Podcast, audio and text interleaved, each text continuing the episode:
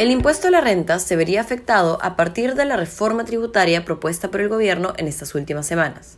Entre ellas se encuentran las rentas de primera categoría, es decir, aquellas de ingresos obtenidos por el alquiler de viviendas, que podría pasar de 5% a 10%, según el ministro de Economía y Finanzas, Pedro Franque.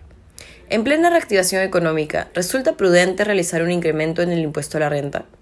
Jorge Ojeda, docente de la Facultad de Negocios EPE de la Universidad Peruana de Ciencias Aplicadas, explicó a Sudaca que diversas personas adquieren propiedades con miras a futuro, de forma que perciban un ingreso en el presente que les permita generar un ahorro, así como percibir un ingreso durante su vejez. Elevar al doble lo que ya se viene tributando puede significar que las personas simplemente dejen de hacerlo, indica. El docente señala que elevar al doble este tributo podría desalentar las declaraciones y pagos. Finalmente, lo que se va a conseguir es que en lugar de tener una mayor recaudación, esta baje. Peor aún, esto puede desalentar el alquilar formalmente, explica Ojeda. Vamos a suponer que yo soy la persona que alquila una propiedad. El otro efecto es que para no verme perjudicado, traslado el monto del impuesto directamente al usuario al que alquilo. Por lo tanto, es probable que los alquileres también suban.